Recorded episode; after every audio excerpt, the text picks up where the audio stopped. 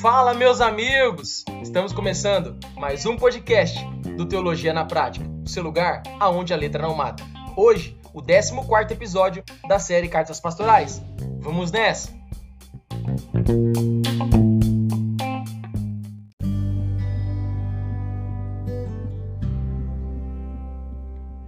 Muito bem, meus amigos.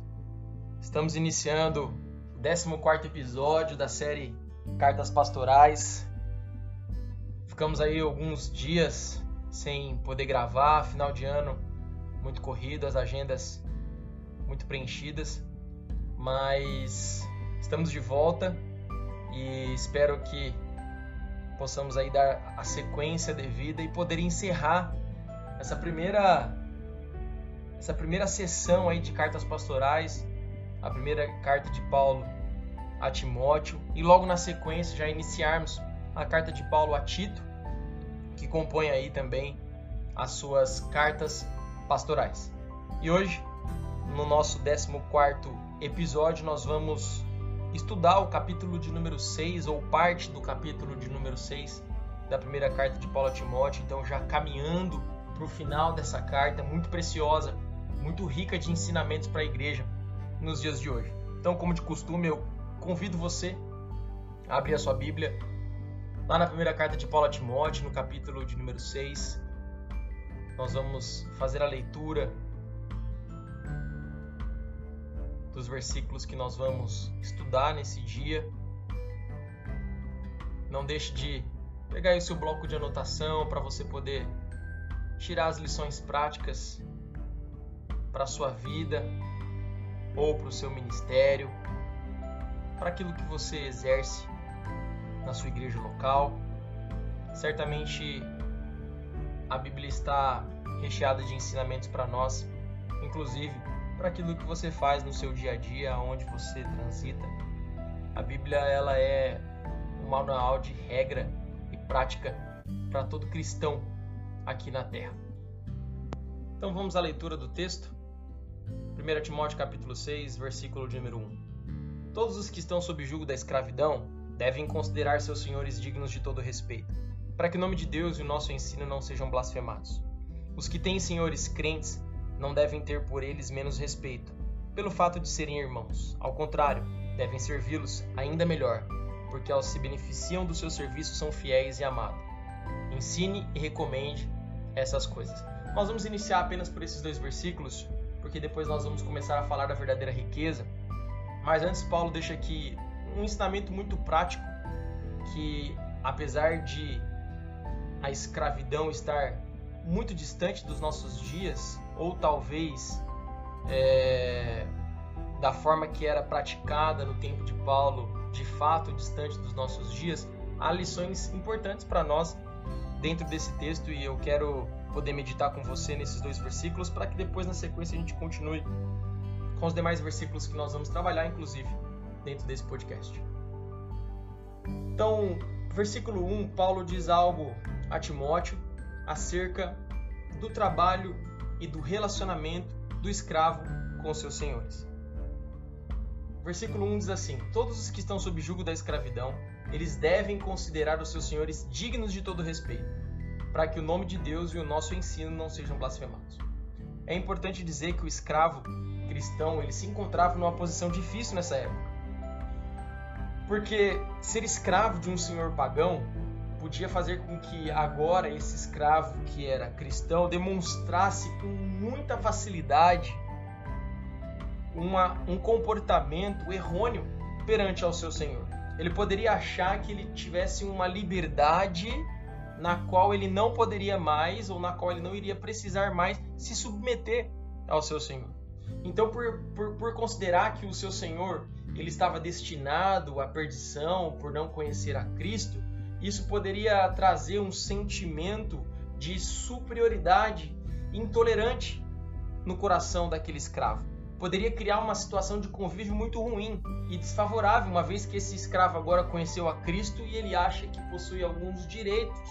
E um dos direitos que ele pode achar ter em Cristo é a, a liberdade e, e a falta de um relacionamento saudável com o seu Senhor. Nós precisamos reforçar que naquela época era muito comum né, o, o, o, relacionamento entre senhores e escravos. A escravidão naquela época era, era comum, né, é, fazia parte do sistema, do sistema social daquela época. Então, era comum a gente ter naquele tempo médicos, padeiros, copeiros, escravos. Não é diferente para essa situação. Lá na época de Paulo havia esses homens que eram profissionais, mas que eram escravos. Então a relação escravo e senhor era muito comum. Nós já vimos isso na carta de Paulo a Filemão, que havia em torno de 60 milhões de escravos no Império Romano. Ou seja, era um sistema comum para a época. Pensa ter 60 milhões de escravos no Império.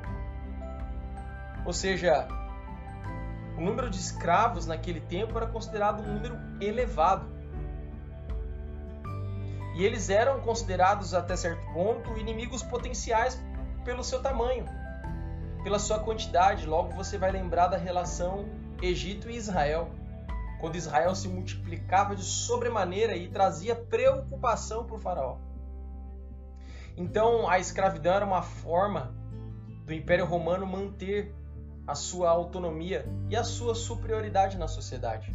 Era um, era um, um sistema, como eu disse, que fazia parte da estrutura social.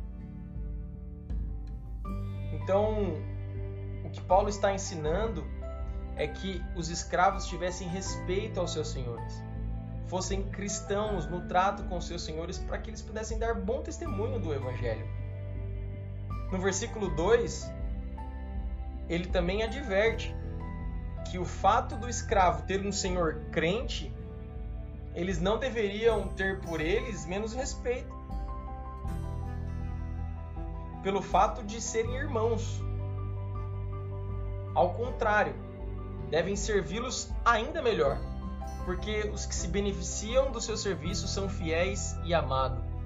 Ensine e recomende essas coisas. Observa que Paulo está trabalhando com os dois viés, mas com um único objetivo: que os escravos, que aqueles que viviam em regime de escravidão, fossem obedientes aos seus senhores, fossem eles cristãos ou fossem eles não cristãos, eles deveriam ter um ótimo comportamento. Então, da mesma forma que o escravo poderia, entre aspas, se rebelar contra o seu senhor que não era cristão, ele também poderia achar que tivesse vantagem na nova relação com seu senhor que era cristão. Ou seja, podendo utilizar de desculpas para realizar um trabalho ineficiente e logo escapar sem castigo em razão do seu mau serviço. Ele poderia pensar que, pelo fato do seu dono ser cristão como ele, ele poderia receber algum tratamento especial e por isso usar esse fator para ser ineficaz no seu trabalho, isento da disciplina e de regras em seu serviço. Então, Paulo está deixando bem claro que o escravo ele não pode ser relaxado no seu serviço ao seu Senhor e nem desrespeitoso, seja ele crente ou não. Então, observe que o que Paulo está aqui trazendo como preocupação a Timóteo para o ensino da igreja é que os escravos deveriam dar bom testemunho no seu serviço. Claro que nos dias de hoje, nós já estudamos isso na carta de Paulo a Filemão, a escravidão já não é mais um sistema legal, ela é um crime. Hoje, trabalhos análogos à escravidão são condenados pela nossa justiça, porque hoje não há mais escravidão no nosso país, pelo menos não deveria ter, porque há uma lei. Mas naquela época, grande parte da sociedade era formada por escravos. Médicos eram escravos, Profissionais de diversas áreas eram escravos. Tinham senhores que contratavam, que o compravam para prestar esse tipo de serviço. Logo, por haver esse grande número de escravos, se a igreja naquele período produzisse uma rebelião de escravos, tanto a igreja quanto os escravos seriam esmagados com uma força sem misericórdia pelo Império Romano. Porque o Império Romano não daria ao luxo permitir uma rebelião desses escravos. Então é importante nós entendermos isso para não achar que a Bíblia valida a escravidão. Naquela época era um sistema social, a sociedade funcionava dessa forma. Tanto é que isso faz parte da linguagem bíblica. Quando nós chamamos Cristo, Cristo de Senhor, a palavra no original grego é Kyrios. Kyrios era senhor de escravos, ou também um nome denominado por imperador romano. Então, a linguagem bíblica que Paulo fala, eu, Paulo, sou doulos de Cristo. Paulo se colocava como escravo de Cristo. Então, é uma linguagem muito comum porque a escravidão naquela, naquele período tinha conotações também diferentes, porque não era uma relação desumana. Havia muita amizade, em alguns casos, dos seus escravos com os seus senhores. Então, ela tinha um viés um pouco diferente daquilo que nós assistimos e vemos que aconteceu dentro da história da humanidade e que era muito chocante. Então, esse negócio era tão sério que se algum escravo escapasse e fosse capturado, ele poderia ser executado ou ele era marcado na frente com uma letra F, que significava fugitivo. Esses então seriam reservados para os piores serviços e condições de vida. Existia inclusive uma lei romana que estabelecia que se um senhor de escravo fosse assassinado, todos os seus escravos poderiam ser interrogados com torturas e mortos, todos em conjunto. Então imagine se a igreja naquele tempo produzisse uma rebelião de escravos. Primeiro porque ia ter muito impacto na propagação do evangelho. Porque nós sabemos que muitos escravos foram alcançados pelo evangelho e senhores também. E com certeza a igreja não teria êxito na sua expansão, justamente pelo formato em que a sociedade vivia naquela época. Teria sido fatal para a igreja incentivar os escravos para que eles se rebelassem contra os seus senhores. Ou seja, certamente teria causado uma guerra civil, uma matança em massa, e logo a igreja seria desacreditada por completo, por ser uma causadora de rebelião. Pelo contrário, o ensino cristão de Paulo é para que estes escravos respeitassem seus senhores para o bom testemunho do evangelho. À medida que os séculos foram se passando, cristianismo ele começou a penetrar de tal maneira em toda a civilização que finalmente os escravos foram libertados voluntariamente e não pela força. Isso é uma lição tremenda. É a prova de que nem os homens e nem o mundo e nem a sociedade pode se reformar pela força, senão pela prática autêntica do evangelho. O que falta para a igreja nos nossos dias para causar uma transformação na sociedade é praticar o Evangelho, é viver de forma autêntica o Evangelho, é viver na segunda-feira o que se canta no domingo. Infelizmente, a igreja tem vivido, principalmente a igreja brasileira, tem vivido um nominalismo gigante. As pessoas se dizem cristãs, mas elas não vivem como um cristão. Ela não vive como um discípulo de Cristo. As pessoas se dizem de Cristo, mas ela não é a luz que brilha, ela não é o sal que salga.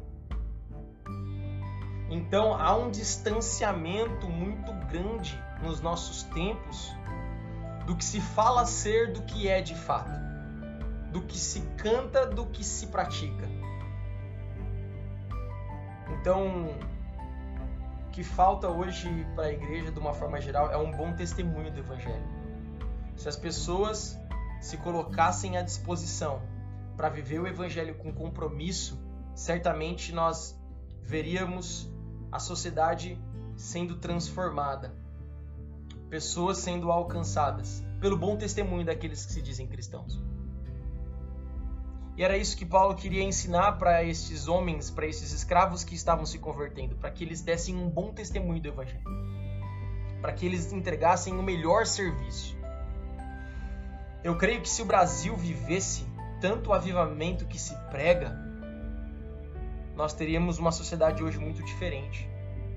Hoje nós estamos chegando a um patamar numérico de que daqui 10 anos, segundo as pesquisas, os cristãos evangélicos ou os cristãos nominais serão a maioria no país. Mas nós não vemos esse avivamento manifesta na sociedade.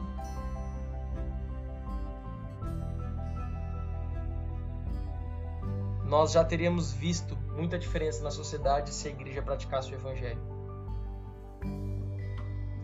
Se, o avivamento tivesse acontecendo, as pessoas iam respeitar filas, as pessoas não pagariam propina, as pessoas não fariam uso de vagas não destinadas a elas, as pessoas dariam o troco que recebeu de forma injusta. Não existe verdadeiro avivamento se antes o caráter não for transformado. Olha o que aconteceu com Zaqueu. Zaqueu, quando teve um verdadeiro encontro com Cristo, quando Cristo entrou em sua casa, ele manifestou a mudança do seu pensamento, do seu caráter, do seu intelecto, ao devolver tudo aquilo que ele adquiriu injustamente. Olha o caráter sendo transformado. O avivamento começa dessa forma.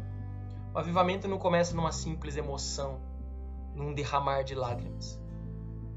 Mas o avivamento começa na mudança de caráter, de postura. E no versículo 1 e no versículo 2, Paulo está ensinando a esses cristãos para que eles fossem bons empregados em suas tarefas diárias. Ou seja, o fato do patrão e do escravo ser cristão não o livra de ser um bom empregado, de executar com excelência as tuas tarefas diárias, para que ele tenha direito ao seu salário não lhe daria nenhuma familiaridade especial. O cristão hoje ele encontra-se sobre a mesma obrigação que qualquer outro homem de se submeter à disciplina, de seguir as regras e também de ganhar o seu pagamento. Mas ele deve cumprir o seu papel de bom trabalhador.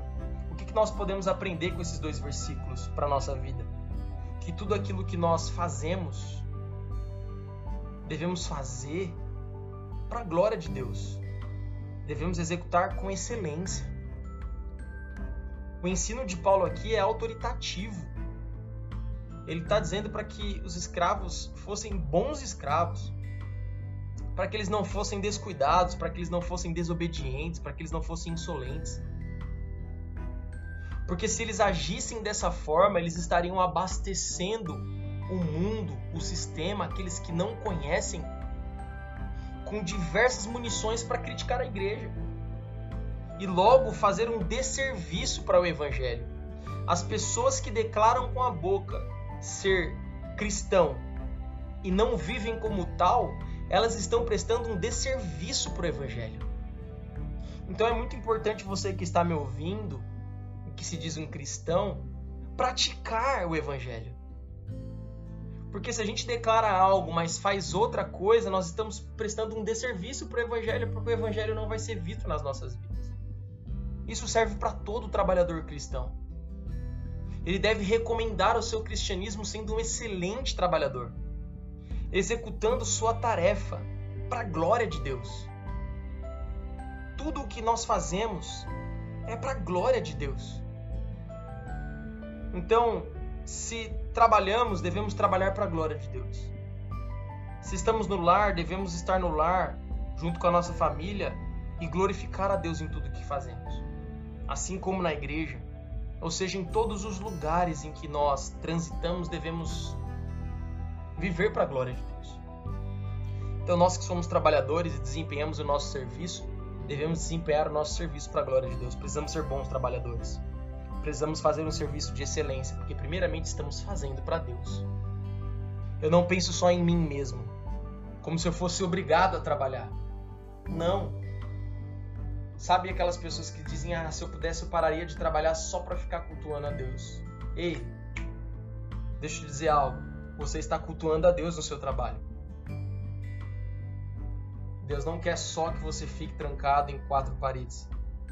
Deus quer sim que você faça parte de uma comunidade local, que sirva a comunidade local, que tenha compromisso com a comunidade local, mas tenha compromisso com Ele também aonde você estiver. Porque aonde Ele te coloca, você é um instrumento dele para a proclamação do Evangelho. Então você está primeiramente prestando um serviço a Deus antes de estar prestando serviço ao CNPJ e aos seus semelhantes. Então não se esqueça disso. Em todos os lugares que você transita, você está cultuando a Deus. Então logo você precisa ser um bom trabalhador, você precisa ser um bom empregador. Se você é empresário, se você é autônomo, não tem funcionários, você deve ser um bom prestador de serviço. Tudo para a glória de Deus. Não tem nenhum testemunho melhor para o cristianismo do que você ser um bom trabalhador cristão, um bom pai cristão, um bom filho cristão.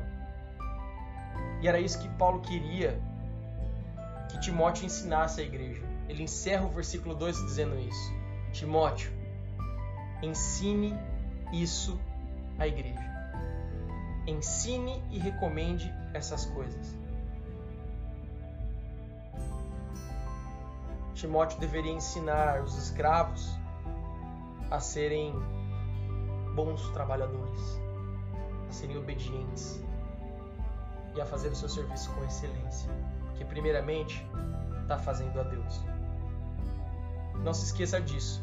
Essa é a, é a grande lição que nós temos dentro desses dois versículos. Devemos entender o nosso papel como cidadão, como cristão, que nós possamos fazer tudo para a glória de Deus, para que o nome de Deus seja glorificado, para que o nome de Jesus seja conhecido. É nosso dever, através daquilo que fazemos, tornar o nome de Jesus conhecido. E era isso que Timóteo tinha que ensinar à igreja. Uma igreja essa que nós não podemos perder de vista. Ela era composta, na sua maioria,